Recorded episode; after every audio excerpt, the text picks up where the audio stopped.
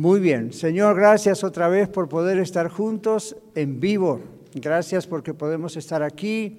Pedimos que bendigas esta clase, la del próximo domingo, y nos prepares para el día 30, cuando comenzaremos a, tener las clases otra vez en la escuela de vida, las clases de discipulado a través de la escuela de vida. Gracias, Señor. Pedimos que bendigas hermanos y hermanas que vienen en camino. Sabemos que está nublado y hay neblina en varios lugares. Pedimos que les protejas, como a nosotros lo has hecho también, y puedan llegar con bien. En el nombre de Jesús oramos. Amén. ¿Todos tienen su bosquejo? Ok. Entonces vamos a mirar qué dice este bosquejo. Parte de lo que tenemos hoy es algo que yo compartí con nuestros líderes, ah, con el grupo más pequeño de los líderes, hace mucho tiempo. Todavía creo que fue antes de la pandemia. En el basement compartimos con ellos algunas ideas, yo las adapté un poquito para el grupo en general. Entonces, si tienen el bosquejo y si no, háganos una seña y los hermanos que nos están ayudando, los sugieres, les van a alcanzar. Pero miren la introducción, dice, es innegable, es decir, no se puede negar que hemos entrado en una etapa de transición mundial. Es innegable entonces que hemos estado en una etapa de transición, hemos entrado, estamos entrando en una etapa de transición.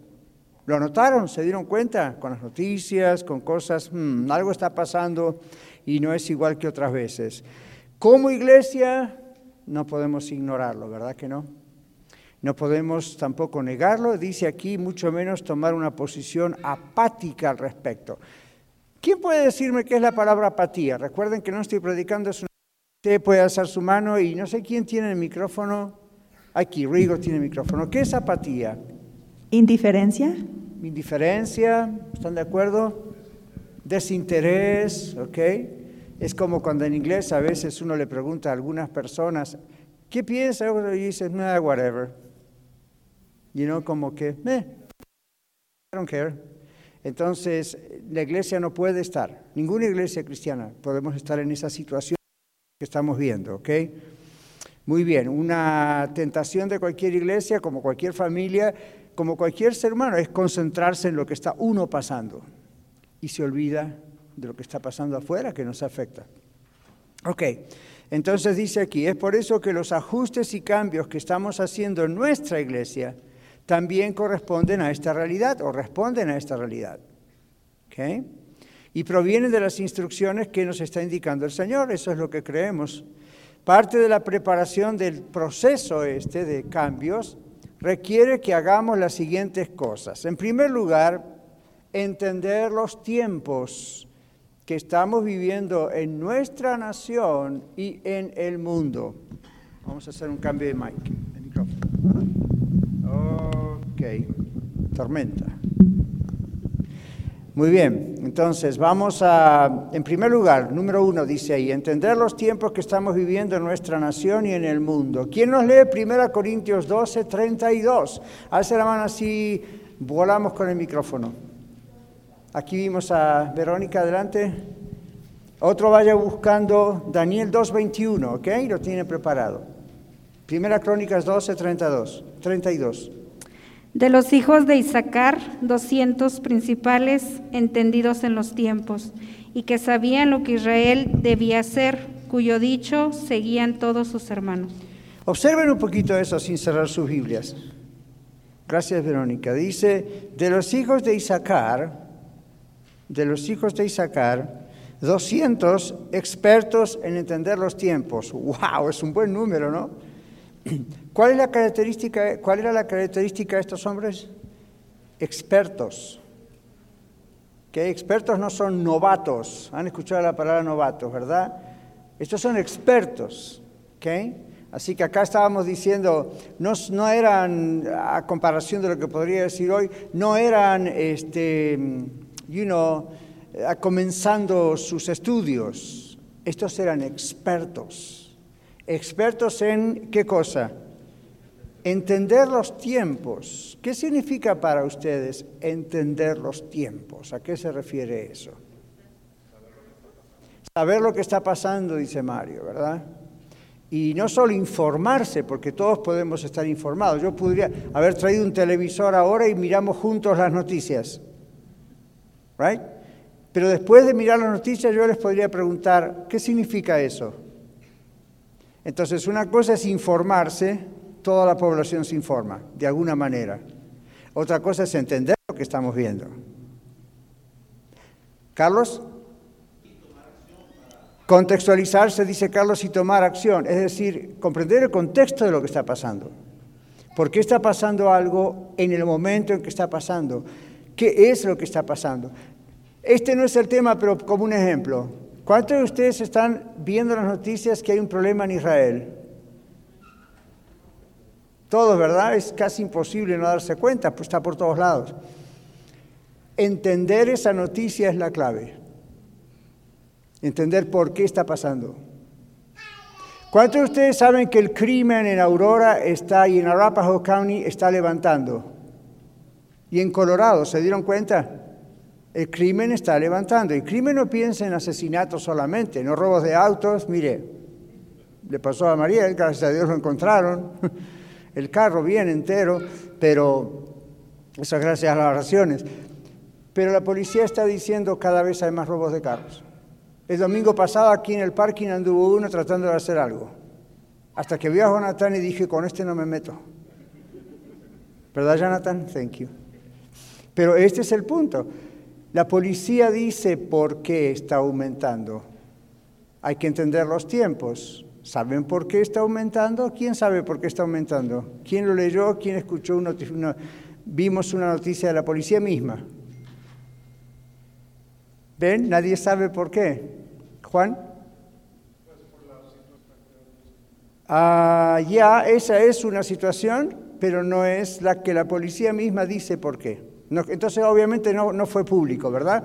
Nosotros recibimos una noticia de la policía que nos dice por qué está aumentando el crimen. Dino. No están encarcelando a los ladrones. ¿Por qué no? Por el COVID. No. El COVID tiene ya más de un año. ¿Cómo? Saturar las cárceles, no. Luis, a mí, ok, esto, todo esto es parte, pero no es la razón. Luis. Ok, de alguna manera las políticas de ahora están dando facilidad. Marta. La administración Biden está quitando apoyo. Mm, ¿Se acuerdan del juego? Tibio, tibio, frío, caliente. ¿Jugaron a eso? Tibio, tibio, tibio. ¿Qué ven? La injusticia policíaca. La injusticia policíaca. Ya, pero no es el, no es, tampoco es el asunto. A ver, no importa, no importa, esas son buenas opiniones. Emma. ¿Por esta qué? La apatía, ya. La policía nos dijo por qué la semana pasada que a la policía le están quitando autoridad. Ese es el punto. La policía mandó un comunicado diciendo, ya no tenemos inmunidad. ¿Saben qué significa inmunidad? Inmunidad significa como la que tiene el presidente, algunos congres, gente del Senado, embajadores y la policía local también. Inmunidad significa que la ley le da la autoridad a las autoridades a que si ven que hay un ladrón, vayan y lo apresen. Si alguien les apunta a un policía y les quiere disparar, el policía puede disparar primero, sin que el policía vaya a la cárcel por haber herido o matado a ese delincuente. Y usted dice, ¿cómo no? Es inmunidad. ¿Comprenden? Ahora les han quitado esa inmunidad. Entonces la policía tiene temor por un lado, de todos los escándalos que usted ve en televisión y los problemas que hay. Y número dos, dicen, ¿para qué vamos a ir a arriesgar nuestras vidas a que nos maten y nosotros no nos podemos defender por estas nuevas leyes? Eso es lo que ellos mismos en un comunicado han dicho. Entonces, entendamos las noticias y miremos por qué hay tanto crimen en este momento, por qué hay que cerrar la puerta, tener cuidado con el carro, no deja, y antes no teníamos tanto problema con eso. ¿Por qué? Hay menos policías en la calle vigilando. Y los que están ven algo y tratan de mirar para el costado a veces porque dicen, me cerraron la autoridad, me cerraron de manos. ¿Ven? Entonces, para entender los tiempos, uno no solamente se informa, busca buenas fuentes de información oficiales e interpreta por qué sucede esto. Y todas las ideas que ustedes dijeron no están mal, son parte del problema. Son parte del miedo, y no la apatía, pero no son el problema, ¿ven? No es la razón. Cuando uno está en consejería, uno escucha los problemas que la persona tiene, pero tiene que en su mente orar y entrenarse para darse cuenta cuál es la raíz del problema. Porque todos nosotros cuando vamos a consejería, lo que hacemos es explicar lo que sentimos, lo que nos hacen, lo que hicimos, lo que pasa, el evento, el trauma. La función de un consejero es ¿y por qué sucedió eso? ¿Ven? Lo de, la superficie es un efecto, no es la razón. Si a usted le sale una decoloración en la piel, un grano o algo, ese no es el problema. Pon un poco de make-up y adiós, no sé, nadie lo sabe. El problema es ¿y por qué surgió eso en la piel? Eso es lo que tiene que descubrir. Los entendidos en los tiempos son las personas que aprenden a descubrir por qué sucede algo. Y nosotros como cristianos miramos la Biblia y tenemos que trabajar con la Biblia sabiendo, esto está sucediendo, ¿por qué está sucediendo? ¿Qué nos dice la Biblia al respecto de esto? Y saber interpretarlo bien, ¿ok? Porque también uno puede interpretar mal la Biblia y decir, como se dijo en la época de Obama, Él es el anticristo. Y yo decía, no es, no califica. ¿Qué significa no califica? Si usted mira lo que la Biblia dice y en los tiempos en que eso va a ocurrir, no es posible que él sea el anticristo. Después vino Trump, dijeron exactamente lo mismo. ¿Ven? Ahora está Biden, están diciendo ya lo mismo en Facebook y los creyentes se van pasando. Mire un artículo que escribió Doña Pancha en la esquina, ¿verdad? Y es autoritativo, entonces lo manda por todos lados. Sí, compártalo, porque si usted no lo comparte con 10 personas no es buen cristiano. Entonces, uy, lo tengo que compartir. No se traguen el mosquito, como decía la Biblia. pídanle al Señor, dame Señor sabiduría, yo quiero ser entendido, entendida en los tiempos. ¿Ok? Ahora, seguimos. ¿Qué dice Daniel 2.21? ¿Esperanza? Él muda los tiempos y las edades, da reyes y pone reyes, da la sabiduría a los sabios y la ciencia a los entendidos. Gracias. Entonces, ¿quién está en control de todo? Es obvio que es Dios. Él saca y él pone rey. Y usted dice, pastor, ¿para qué votamos entonces? Bueno, por empezar no tenemos reyes, tenemos presidentes. Los reyes no son electos, los presidentes sí. Además, aun cuando por votación sale alguien, Dios permite que esa persona salga, aun si es contraria a lo que nosotros queremos, o a la iglesia, o al cristianismo, o a Dios. Dios ha hecho eso a través de toda la historia. A veces es para disciplina, a veces es para corrección, a veces es para abrir una ventana de oportunidad. Dios está en control. ¿Usted cree que Dios está en control? ¿Lo dice de verdad o es la respuesta que hay que decir? De verdad, muy bien. Observe lo que dice aquí el bosquejo. Se están cumpliendo muchas profecías que nos acercan a la segunda venida de Cristo. Ah, esto ocurrió desde que Jesús se fue, pero cada vez es más. Una porque cronológicamente va pasando el tiempo, entonces, claro, por supuesto.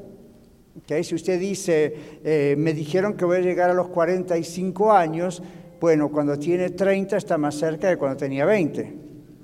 Entonces hoy, claro, está más cerca, lógicamente, que antes porque pasa el tiempo, pero cuando uno mira la Biblia hay un montón de profecías cumplidas que nos dicen, wow, cada vez estamos muy, muy, muy cerca.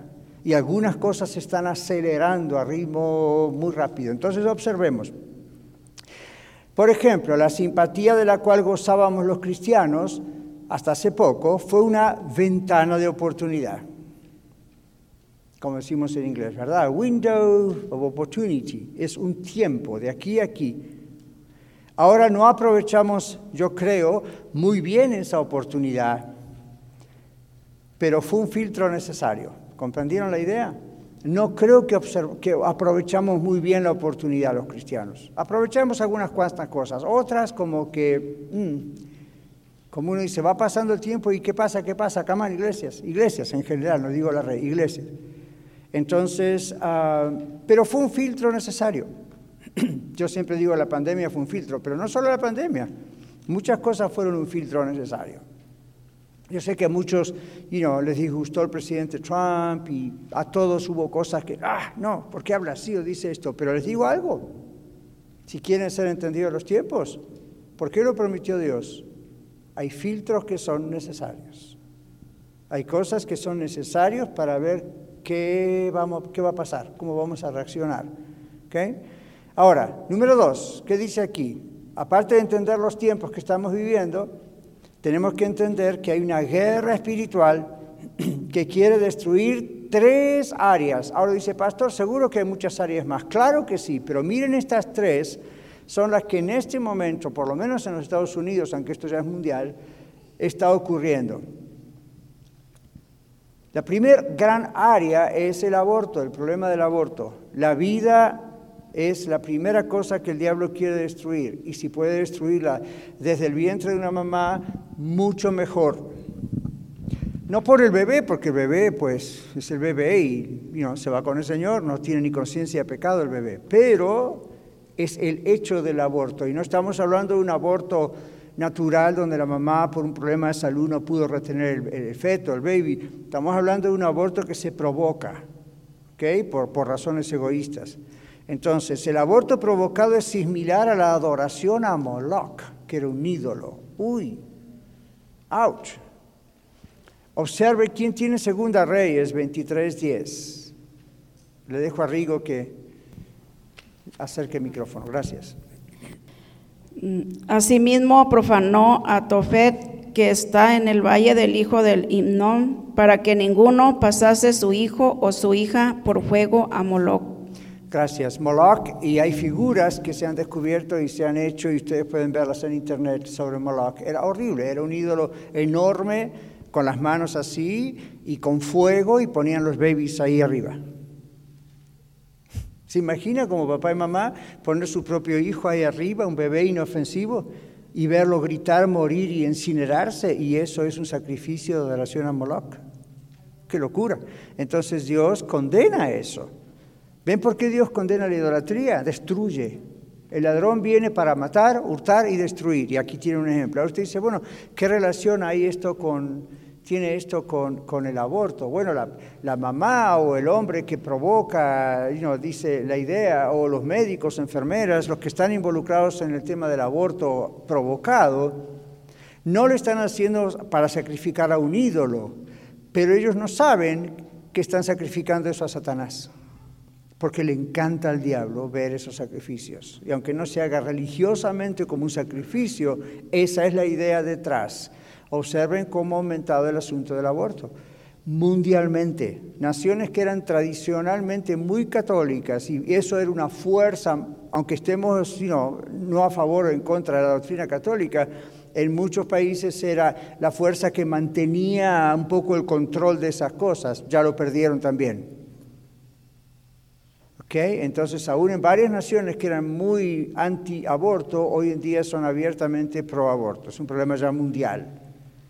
Y no estamos hablando otra vez de abortos naturales, sino provocados específicamente con la idea de vivir, you la libertad que quieran vivir. Las personas quieren tener sus relaciones y surge un bebé y dicen, no, esta no era la idea, Dios con el bebé. Entonces no es un ser humano, para ellos es un tejido. Entonces, observen que atrás hay un gran problema con eso. Ahora, ¿por qué les cuento esto? Porque tenemos en el mundo cristiano dos tendencias grandes, cada vez se dividen más. Una tendencia es, no, Dios odia el aborto. Y hay cosas que se pueden hacer inclusive para salvar esa vida. Otro segmento aún de iglesias cristianas dicen, no nos metamos con eso, eso es meterse en política, dejemos que el mundo siga adelante.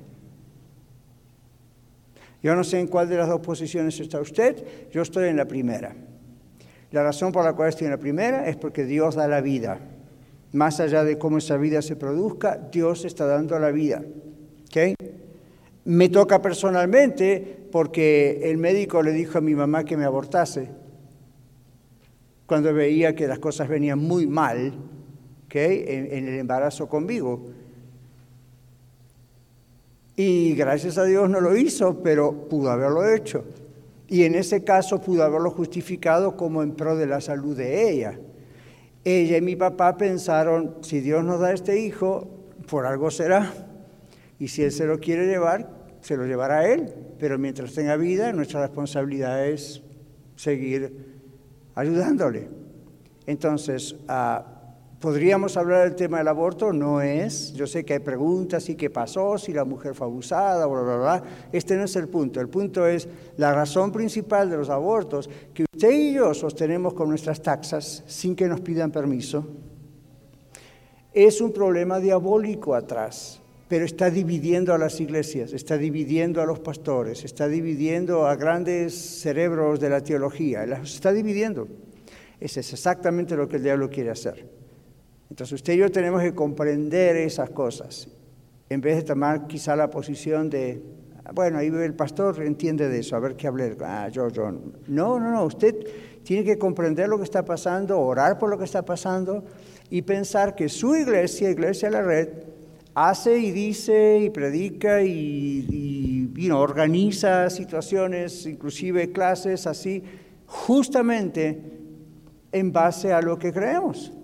La vida es de mucho valor. Muy bien. Segundo es la soberanía nacional. ¿Qué dice aquí? El globalismo es la plataforma del anticristo. Todos sabemos esto, ¿verdad? El anticristo será un líder mundial. Ahora no estamos allí, pero todo se va preparando. La guerra en este momento es contra los políticos e influyentes antiglobalistas.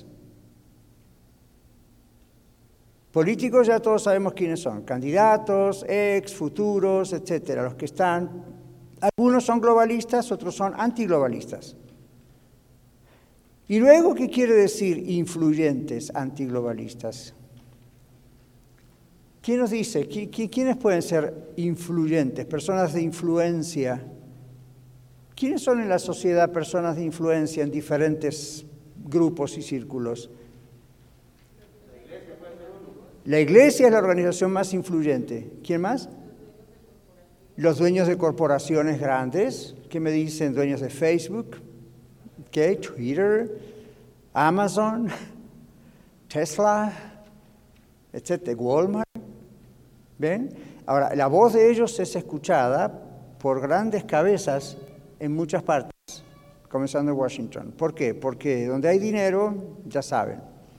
Ok, esos son influencers, influencers, personas que influyen. ¿Quiénes más son gente que influyen?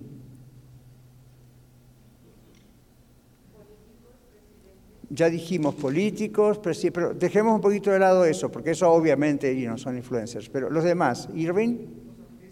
Artistas, artistas de, televisión, de radio, de cine, ¿ok? A través de lo que dicen en, ah, periodísticamente cuando alguien les entrevista o en las obras, en las cosas que se escriben, que se filman, si ustedes prestan atención, va un montón de basura por ahí atrás, ¿ok? Lidia. Claro, ¿recuerdan la Organización de la Salud Mundial? Todos salieron noticias a cada rato. Esta, gente, las cosas que ellos dicen influencian. ¿okay? Eh, miren lo que pasa con el CDC, nosotros acá, ¿verdad? Eh, dicen, use máscara, no use máscara, distancia, no distancia, temperatura, no temperatura, y todo, sí señor, sí señor, sí señor, estamos como robots. Y como que nadie dice, ¿y por qué? ¿Y dónde está la ciencia atrás de eso? Y muéstreme dónde está esa ciencia. Y bueno, entendemos con paciencia que como esto es tan nuevo, lo del virus, Todavía ellos mismos están tratando de decidir de qué se trata, pero eh, eh, hay alguna cuestión allí también donde se mete cuestión política.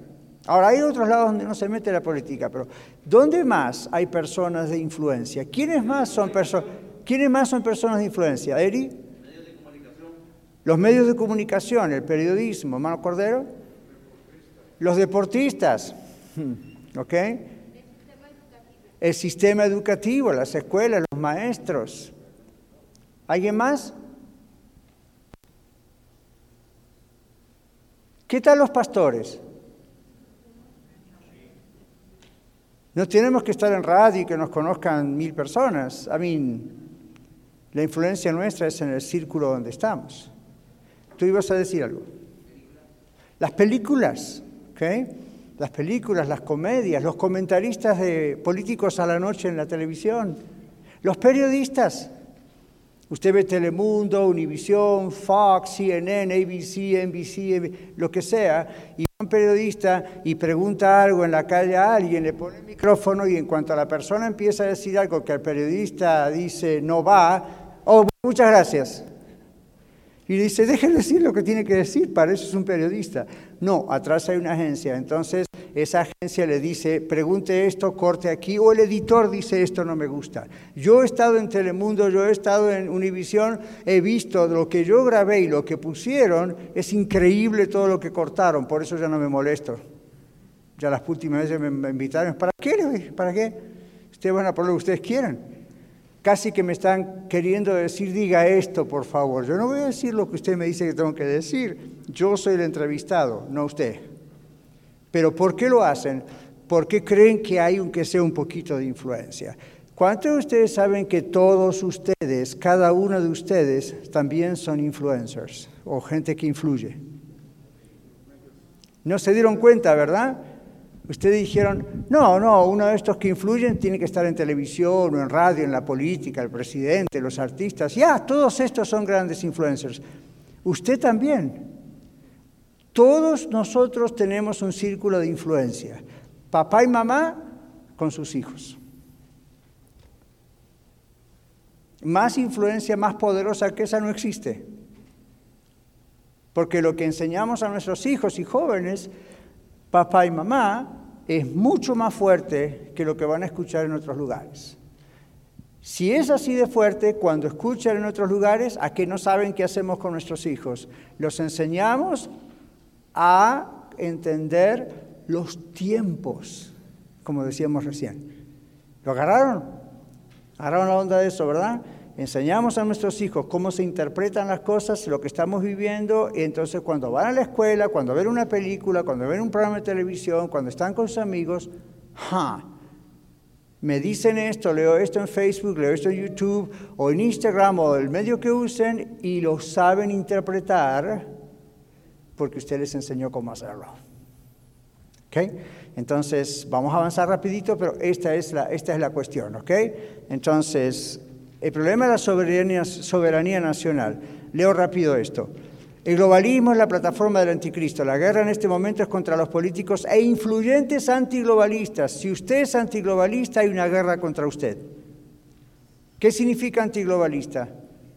Yo no quiero ser participante de la plataforma que va a traer, ya sabemos a quién, al anticristo. Entonces hay cosas que son mundiales y nos servimos entre países y pero hay cosas que no vamos a compartir. Entonces, ok, hoy en día están diciendo, oh, usted es cristiano. Ah, ¿ven? Y entonces empiezan a decir, hmm, si es cristiano, en la mentalidad de otros que están en el poder dice, ok, si es cristiana, si es cristiano, es antiaborto, es pro-Trump, es conservador, es republicano, es un tonto, eh, no cree en la evolución, todavía cree en la Biblia, todavía cree en Dios, no quiere mandar a sus niños a la escuela pública. Empiezan a pensar en todo eso. Y si usted tiene una cuenta en Facebook o en YouTube, de repente usted pone algo que no es conveniente y ya le hicieron una marquita. Y no la de la bestia. ¿Ven? ya le hicieron una marquita. Entonces, comprendan que hasta hace pocos años atrás esto parecía que iba a suceder dentro de 50 años. Ya está sucediendo. No es para que se asusten, es para que despierten. Ya está sucediendo. ¿Ok? ¿De acuerdo? Ok, seguimos. Entonces, el globalismo no es un solo movimiento político, sino espiritual y psicológico. El objetivo principal es quitar a Dios del medio, formando una humanidad sin leyes morales que se gobierne a sí misma mundialmente. Para lograr esto es indispensable destruir las economías de todos los países. ¿Pensaron en eso? Para poder llegar al globalismo, primero hay que destruir la economía de un país. Mientras el país tenga fuerza económica, pues no puede con... Pero ahora esta es la idea, tratar de destruir las economías de todos los países, obligándolos de ese modo a la dependencia de un gobierno central y mundial. Va a llegar un momento donde nos ahogamos. Por eso le pongo entre paréntesis, observe cómo crecen la deuda interna y la deuda externa. A mí la deuda que tenemos en Estados Unidos es imposible volver a pagarla. No sé, a mí no, caben los números en la cabeza, los trillones y trillones, no, hay forma. Pero ustedes creen que somos los únicos. Ustedes saben que todos nuestros países tienen una deuda externa imposible de pagar. Ahora, ¿ustedes creen que eso es solamente porque hay políticos corruptos? Bueno, ellos tienen un grandísimo problema y crean un grandísimo... Pero hay un plan detrás y el plan detrás es cada país tiene que ser arruinado económicamente. ¿Por qué? Bueno, porque ¿qué hace usted? Dígame a mí, ¿qué hace usted? Si usted es una persona que en su casa de pronto se mete en muchas deudas con tarjetas de crédito o empieza a comprar muchas cosas que después no puede pagar y alguien viene y le ofrece una solución, ¿usted le va a prestar atención o no? Sí, yo también. Quiero salir de esta solución lo más rápido posible. Me está ahogando. Pero llega un momento donde le pueden decir, no hay manera de que usted pueda pagar esto, jamás lo va a poder pagar, no le van a alcanzar los años de su vida normal para poder llegar a cubrir esta deuda mientras que siguen los intereses. Entonces usted dice, ¿y qué puedo hacer? Y entonces la persona le pone a usted bajo el control de ella y le dice, bueno, yo puedo hacer algo por usted. Y no estamos diciendo, mire, encuentro otra otro banco con menos intereses, vamos a ayudarle, vamos a hacer una colecta, vamos a ir a vender tacos juntos a la calle. No, estamos diciendo, hay un sistema, los gobiernos pasa lo mismo. Va a llegar un momento que están tan ahorcados, como nos estamos ahorcando todos, que de pronto va ese líder mundial a decir, yo les puedo perdonar toda la deuda. ¿Y quién va a decir que no? Todo el mundo va a decir, ya, seguro. Ah, pero yo voy a gobernar, ese es el precio. Esto está en la Biblia, no como yo lo estoy diciendo con estas palabras, pero este proceso está en la Biblia. ¿Cuántos de ustedes escucharon que en la Biblia dice que va a llegar un momento que no va a existir más el dinero? ¿Escucharon eso? Y usted dice, ¿cómo es posible? ¿Cómo se va a manejar la humanidad? Hay sistemas. ¿Ven? Entonces esa va a ser la gran solución para muchas naciones. Sí, pero ¿cuál es el precio? Como dicen otros, vender su alma al diablo, ese es el precio. Entonces, no se asusten, esto lo sabemos desde que el mundo es mundo con Cristo, ¿verdad? Dos mil años atrás ya se viene anunciando y Dios nos ha tenido mucha paciencia. ¿Ok? Muy bien. Entonces, más allá de que, bueno, en un libro de teología leí que esto va a pasar primero, esto va a pasar segundo, esto va a pasar tercero, yo no sé si hay tan tanta claridad en la Biblia en cuanto a uno más uno más uno más uno. Lo que sí hay claridad es esto va a ocurrir. Y lo que estamos viendo es, estamos a la puerta de algo así porque no, no da más este asunto de la deuda. ¿Okay? Entonces uno dice aquí, bueno, todos los países están cada vez sufriendo más con el tema de la deuda, interna y externa. ¿Cuál es el plan global? Destruir las economías de cada país, porque eso va a crear dependencia. ¿Rigo? Pastor, ¿dónde se centraliza la deuda de, cada uno de estos países? ¿A quién, ¿A quién es a quién le deben? En primer lugar es una deuda consigo mismo porque para poder pagarla hay que crear más dinero, hay que darle a la maquinita de billetes y eso crea inflación. ¿Okay? Para crear inflación en un país, todos sabemos lo que es la inflación más o menos, ¿no? Inflation. Para crear inflación lo que hay que hacer es crear, eh, eh, seguir este, produciendo dinero. El gobierno tiene la autoridad de las, máquinas para hacer más billetes, para hacer más moneda. Entonces usted dice, ah, bueno, es fácil. No, porque la economía está basada en lo que hay en el tesoro de una nación. Cuando en el tesoro de una nación no hay más, la clave no es crear más, porque eso es una bola de aire, no es cierto. Lo que hay es, vamos como una casa, un hogar. Usted tiene que gastar y yo tenemos que gastar de acuerdo a lo que tenemos. Entonces, cuando no tenemos, ¿de dónde sacamos dinero? Bueno, usted y yo no lo podemos fabricar, si no creo que lo haríamos. Usted y yo no lo podemos fabricar, entonces hacemos otras cosas dentro de nuestro hogar para crear inflación. El gobierno crea, le da la maquinita cada vez más. Entonces llega un momento que hay que recordar esto. ¿Cómo se hace para crear más dinero en una nación? No es, digamos, bueno, esta tal máquina y hace los billetes y ahí aparece la imagen de este presidente. No, no estamos hablando de eso. Está basado en la cantidad de oro que tiene. Está basado en la cantidad de petróleo que tiene. O sea, para crear dinero hay que apoyar eso sobre algo. Cuando ese algo también se agota, ¿sobre qué lo vamos a apoyar? Llega un momento que nada, nada. Entonces, ¿qué va a pasar? Hoy en día el oro está por las nubes porque el dólar está bajando cada vez más su poder. Va a llegar un momento que ni el oro va a poder valer. Entonces, ¿qué va a ocurrir? Y bueno, vamos a tener que hacer alguna forma mundial de hacer transacción. O sea, que no piensen que se está guardando dinero en alguna caja muy grande debajo del aeropuerto de Denver. Y hay una incontable cantidad de millones de dólares. No está pasando eso. Lo que está ocurriendo es que la inflación, el dinero cada vez vale menos. En otras palabras, es menos lo que usted y yo podemos hacer con un dólar. Observen los últimos meses. Yo quise cargar gasolina el otro día en Sams, no pude, no tenía tiempo de estar más de media hora esperando. ¿No les pasó eso a ustedes? ¿No ven las gasolineras cómo están aumentando los precios y cada vez cuesta más conseguir? ¿Y usted no se preguntó por qué? Ah, el conflicto en Israel. Ya, eso es una parte. No es toda la historia. ¿Ven? Es que está perdiendo. Entonces, se está acelerando esto cada vez más rápido. Sigamos. Entonces dice aquí, la otra estrategia es crear o tolerar el caos entre naciones enemigas. Observe cómo brotaron varios conflictos al mismo tiempo en los últimos tres, cuatro meses. Usted dice, pastor, se está tirando contra Biden. No me importa quién está en este momento en Casa Blanca. Lo que estoy diciendo es que podría haber sido Trump, Hillary, Biden o Catarizano. No importa quién está en la Casa Blanca.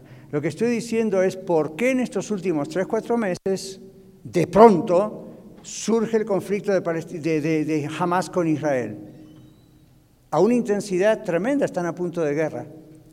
¿Y no escucharon de otros conflictos mundiales? ¿Qué pasa con Colombia? ¿Por qué de repente explota Colombia? Ahora, este no es un conflicto nuevo, tiene muchos años, pero no le llama la atención que simultáneamente alrededor del mundo, pum, pum, pum, pum, pum, por todos lados, están empezando a ver estas cosas. ¿Quién nos lee Mateo 24, versículos 6 y 7? A ver, Rigo, díganos. Y oiréis de guerras y rumores de guerras. Mirad que no os turbéis, porque es necesario que todo esto acontezca, porque aún todo no es el fin, porque se levantará nación contra nación y reino contra reino, y habrán pestes y hambres y terremotos en diferentes lugares. Gracias. Ahora, ¿observaron? Habrá pestilencia o pestes, hambres, terremotos. ¿Lo han visto últimamente? Y te dicen, ah, pastor, esto siempre ha ocurrido. ¿Se dieron cuenta que cada vez ocurre más? Con más frecuencia, en lugares un poquito extraños de que ocurran y otros que ya se espera que ocurran. Y luego guerras y rumores de guerra. Y se dan cuenta como de pronto varias cosas al mismo tiempo. ¿No les parece extraño o yo soy el único que dice aquí pasa algo raro? ¿Cuántos piensan que algo raro está pasando? ¿En serio? Ok, espero que esta lección no nos asuste, sino que diga, all right, es un tiempo de oportunidad maravilloso para predicar el Evangelio. Porque la gente está, ¿qué, está, qué, pasa? La gente está con temor, la gente está diciendo, ¿qué ocurre? ¿A dónde va a parar todo esto? Y usted dice, yo no puedo decir dónde va a parar. Y no le hable del anticristo y la marca de la bestia, porque la gente no entiende nada de eso. Háblele de Cristo. Después que se entregan a Cristo, usted le puede explicar todo lo demás. ¿Ok? Muy bien. Tres, la iglesia. Ya se ha hecho público el proyecto de acabar con el cristianismo. ¿Ya sabían eso? No, otros sí. Bueno, observen esto que les leo rápido. Los ateos públicos Lawrence Krauss y Richard Dawkins, coprotagonistas del documental The Unbelievers, los no creyentes, presentaron su estrategia para librar al mundo de la religión en general y del cristianismo en particular. Consideran que el cristianismo es degradante y desean rediseñar la sociedad, dicen ellos, como la queremos. Muchos personajes influyentes del mundo político, digo yo aquí, bueno, artístico, académico y periodístico, como ustedes bien mencionaron antes, están implementando la estrategia de Krauss y Dawkins, uh, utilizando sus poderes e influencia. En otras palabras, ellos dijeron, queremos sacar al cristianismo de afuera, ya basta con el cristianismo, con Dios, con la Biblia. Entonces, ¿qué hacen? Usan el periodismo, Hollywood, los medios de comunicación, los, los poemas, hasta las pinturas, usan el arte, Usan algunos pastores que han dicho es mejor que la cosa esté lo mejor posible para usted, porque la motivación y qué sé yo, usan todo eso. ¿Ven? Entonces está declarado directamente que ese es el plan. No es sorpresa, está en la Biblia hace dos mil años.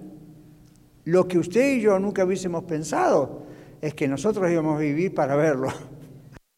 Y estamos ahí Tercer punto, primero era entender los tiempos que estamos viviendo en nuestra nación y en el mundo.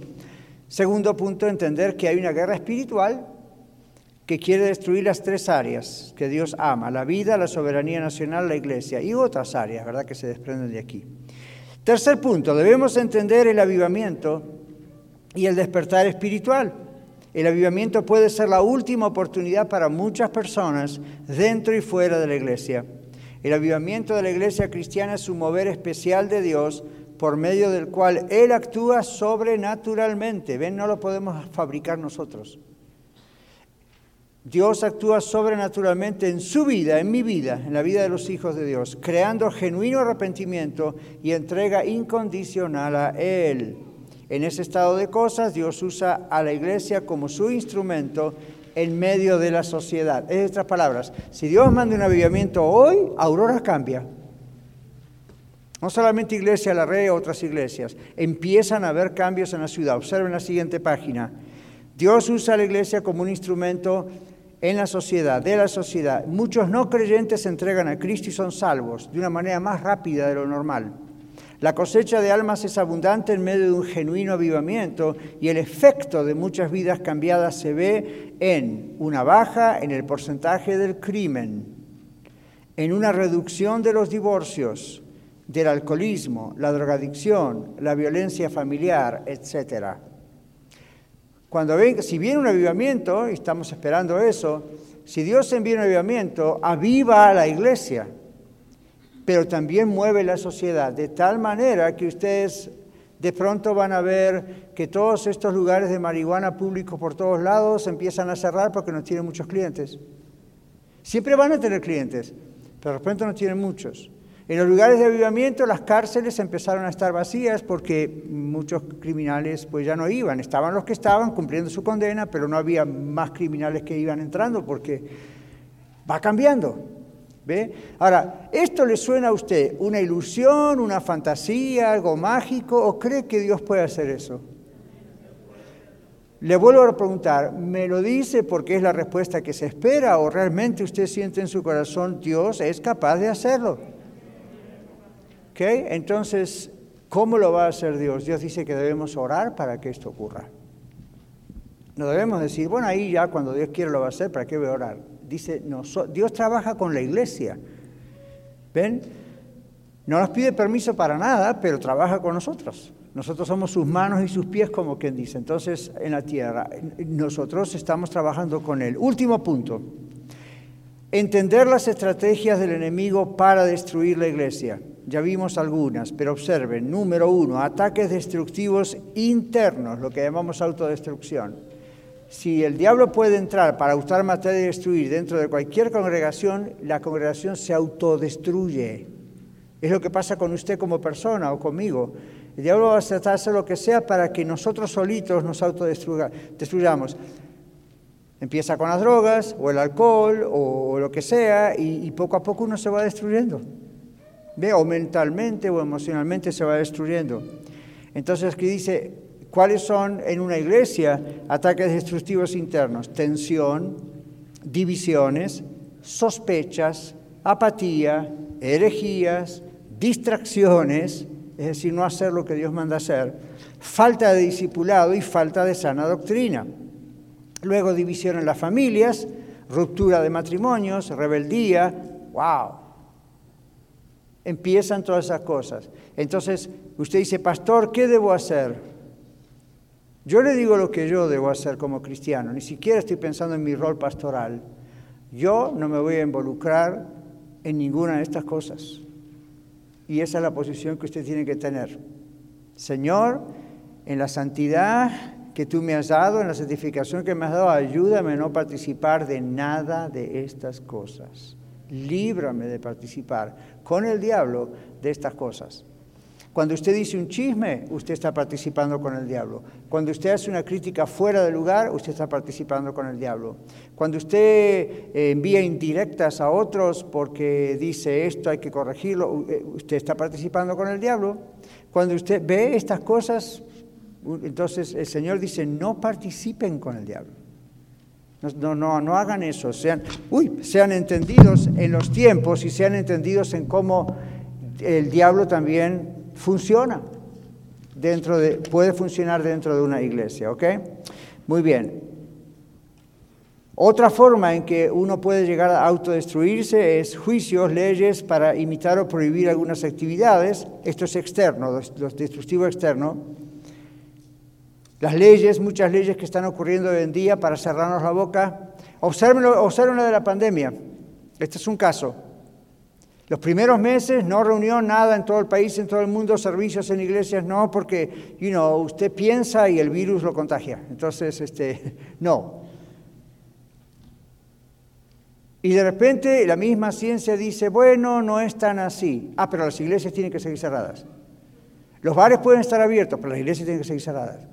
¿Ven? Y, todo, todo, es así. Mira lo que pasó en California y juicios al gobernador por esa razón y otras cosas. Entonces uno dice, bueno, ok, ¿qué está pasando? Se está usando una situación de salud pública para tratar de cancelar, esa es la palabra clave, la iglesia.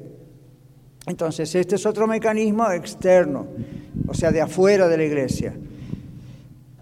Provocar, inventar escándalos. Hay escándalos en algunas iglesias, es lamentable, pero algunas cosas son mentiras, son provocadas. Y otra, intolerancia. Esto se llama en 2 Tesalonicenses 2.7 el ministerio de la iniquidad, que es una forma de decir el ministerio de la maldad. ¿Qué dice 2 Tesalonicenses 2.7? Yo dejo que Rigo escoja allí atrás. Ok. Dice, porque ya está en acción el, misterio de la iniquidad. Solo que hay, solo que hay quien al presente lo detiene hasta que él a su vez se ha quitado del medio. Gracias. Está el misterio de la iniquidad. ¿Y quién es el que va a ser quitado del medio? Que lo está deteniendo para que no avance peor. El Espíritu Santo. ¿Ven? Cuando el Señor diga hasta acá y se va a la iglesia y se va el Espíritu en ese aspecto, no quiere decir que Dios no va a estar en la tierra, porque, come Dios está en todas partes, pero la función esta termina, entonces esto va a ser una locura. ¿Ven? Pero eh, ahí está, la intolerancia, todo este tipo de cosas, ven cómo va creciendo. Bueno, se nos va el tiempo, así que, número cinco, entender cómo ayudarnos y mutuamente y bíblicamente.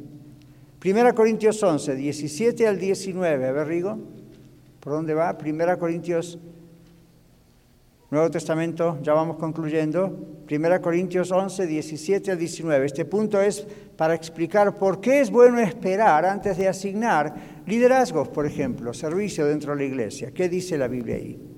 Pero al anunciaros esto que sigue, no os alabo porque no os congregáis para lo mejor, sino para lo peor Pues en primer lugar, cuando os reunís como iglesia, oigo que hay entre vosotros divisiones y en parte lo creo, porque es preciso que entre vosotros haya disensiones para que se hagan manifiestos entre vosotros los que son aprobados.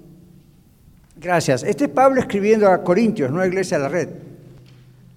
Este es Pablo escribiendo a la iglesia en Corinto. La iglesia en Corinto, llena de dones del Espíritu, ¿recuerdan? Sin embargo, tenía un gran problema de división interna. Entonces, miren lo que dice Pablo. Es necesario, lamentablemente, que se produzcan este tipo de cosas. ¿Para qué? Dice Pablo. ¿Usted lo leyó recién? Para que veamos quiénes son aprobados, quiénes no. Es decir, quiénes realmente son del Señor, quiénes realmente están creciendo en el Señor, quiénes no. En Iglesia La Red, desde el día cero, hace seis años y pico que empezamos nada más, somos muy niños todavía, siempre hemos tenido, creo que 99% de las veces más, hemos tenido esta, esta mm, filosofía de vida, digamos. Viene una persona nueva, ah, pastor, yo en la otra iglesia donde estaba hacía HB y JD. Y yo siempre les digo, oh, haga un noviazgo con la iglesia. ¿Cuántos me escucharon decir eso? Se los he dicho a muchos de ustedes. Espere un tiempo, haga un noviazgo con la iglesia. No, el Señor me dijo que este es el lugar donde tengo que estar. Bueno, gloria a Dios, pero siga viniendo, siga asistiendo, espere un poco, observe todo, escuche todo, mire, y pero quiero ayudar. Bueno, ayude en algunas cosas, pero, pero espere de ese tiempo. Ahora, eso es raro para un pastor, ¿no? Uno diría, ¿quiere ser miembro? Sí, vamos, venga, venga, venga. Y hacemos crecer los libros de membresía. No es la idea, la idea es, tenemos que darle tiempo a usted para que se adapte, ¿verdad? Bueno, ustedes ya están todos adaptados aquí, pero digamos, los nuevos, cuando ustedes vinieron, para que se vayan adaptando, vayan comprendiendo lo que llamamos la cultura de la red, ¿verdad? Y tenemos que dar tiempo para que esas personas manifiesten quiénes realmente son. ¿Qué? Hace pocos semanas, meses atrás, tal vez ya meses, perdimos una linda pareja y venían con un potencial tremendo. Nosotros somos preparados y hemos servido al Señor aquí y allá y, oh, gloria a Dios. Esperen, bueno, sí, sí, claro. Eh, orientación para nuevos miembros. Saben que aquí siempre les decimos esperen, dense tiempo. No es por orden de llegada, no es por simpatía, no es por familiaridad con el pastor, es de ese tiempo. El Señor nos dice, sí, sí, sí, claro que sí. No, no, no pudieron esperar. No pudieron esperar. Entonces pasó un año, pasó un año, entonces ¿qué dijeron? Desaparecieron. Y no fue el rapto, porque estamos nosotros acá. Nuestros líderes de, you know, eh, atención a nuevos miembros visitantes, llame y llame. Finalmente, y usted sabe que uno va envejeciendo y va teniendo más experiencia, yo sabía lo que estaba pasando, sin que me lo dijeran. Estos están en otra iglesia donde pueden servir. Exactamente. A él lo invitaron de una iglesia pentecostal para pastorear y ustedes saben que nuestros hermanos pentecostales, yo los amo mucho, a veces voy a predicar a sus iglesias, pero son un poquito demasiado débiles en este área. Entonces, bueno, ahí está él como pastor y entonces uno dice, wait a minute, ¿qué pasó con aquello aquel día de, sí, nosotros vamos a esperar porque vamos a hacer la voluntad de Dios? Miren lo que dice este texto. No dice hay que esperar un año, dos años, diez meses, cuatro meses, lo que dice es watch out. ¿Ven? Entonces eso es cuando alguien viene a usted y le dice, pero yo en la otra iglesia predicaba, o en la otra iglesia aconsejaba, o en la otra iglesia erugiera, en la otra iglesia hacía esto y lo otro. ¿Por qué acá el pastor no me dice? ¿O por qué la pusieron a usted primero que no tiene experiencia? ¿Por qué no me ponen a mí que yo ¿Usted ya sabe lo que le va a decir? A ver, ¿qué le va a decir? ¿Cómo? ¿Dónde está eso en la Biblia? Claro, lo que siempre decimos. Pero, ¿qué le explicamos a una persona relativamente nueva, que todavía ni es miembro de la iglesia o apenas está siendo miembro de la iglesia? ¿Qué le explicamos si nos dicen, ¿y por qué cuánto tiempo yo, a mí yo hacía esto, yo quiero servir al Señor? De ese tiempo. Hay que conocer la iglesia, la iglesia lo tiene que conocer usted. Vamos a pasar juntos diferentes experiencias, ¿ok? Vamos a ver cómo vamos aquí la otra y luego, por supuesto, mire, usted, es miembro del cuerpo de Cristo a nivel universal, no se haga problema. Y, pero yo quiero ser miembro de pues, gloria a Dios, vamos a seguir. ¿Sabe que eso nunca nos ha fallado? Nunca nos ha fallado, desde el primer día, nunca nos ha fallado. Al poco tiempo de comenzar la iglesia, ya empezamos a ver este asunto. Entonces, no estamos en una competencia de, números. Tampoco queremos ser arrogantes. Señor, manda a todos los que quieras que hace crecer la iglesia. Pero ven, nos tenemos que cuidar. ¿Saben por qué? Porque en los tiempos que estamos viviendo es muy fácil que cualquiera entre y desgraciadamente termine siendo usado por el enemigo. Entonces aquí dice humildad y prudencia. No decir así es como debe ser aquí. ¿Okay? Yo en aquella iglesia, eh, así es como debe ser aquí. No, eso es ser territorial. Y acá dice, no se siga a sus líderes, cuide su lengua. ¿Okay? La cultura del amor de la red, entre comillas, cultura del amor. Si no sigue esto, no está aún preparado para servir y necesita hacer una pausa y esperar que el Señor lo transforme. Por lo menos en ese área, ¿verdad? Como pastor es mi deber de tener cualquier raíz de división. Seguiré la Biblia de acuerdo con Tito 3, 1 al 11. No toleraré nada que cause divisiones porque no temo al hombre sino a Dios. Entonces, ¿qué dice Tito 3, 1 al 11? Y ya nos vamos. Recuérdales que sujeten, se sujeten a los gobernantes y autoridades, que obedezcan, que estén dispuestos a toda buena obra, que a nadie difamen, que no sean pendencieros, sino amables, mostrando toda mansedumbre para con todos los hombres, porque nosotros también éramos en otro tiempo insensatos, rebeldes, extraviados, esclavos de concupiscencias y deleites diversos, viviendo en malicia y envidia, aborrecibles y aborreciéndonos unos a otros. Pero cuando se manifestó la bondad de Dios, nuestro Salvador, y su amor para con los hombres, nos salvó no por obras eh, de justicia que nosotros hubiéramos hecho, sino por su misericordia Ah, por el lavamiento de la regeneración y por la renovación del Espíritu en el Espíritu Santo, el cual derramó en nosotros abundantemente con, ah, por Jesucristo nuestro Salvador, para que justificados por su gracia viniésemos a ser herederos conforme a la esperanza de la vida eterna. Palabra fiel en esta y en estas cosas quiero que insistáis, insistas con firmeza para que los que creen en Dios procuren ocuparse en buenas obras. Estas cosas son buenas y útiles a los hombres, pero evita las cuestiones necias y genealogías, contenciones y discusiones acerca de la ley, porque son vanas y sin provecho. Al hombre que cause divisiones después de una y otra amonestación, deséchalo, sabiendo que el tal se ha perseverado eh, se ha pervertido y peca y está condenado para su propio juicio. Bueno, este es Pablo, el apóstol, escribiendo al pastor Tito. Esta es palabra de Dios, esta es la instrucción que yo tengo hoy como pastor, dos mil años después todavía. ¿Ven? Entonces, no es autoritarismo, no es este es el jefe, este es el que manda, es el que está responsable delante del Señor.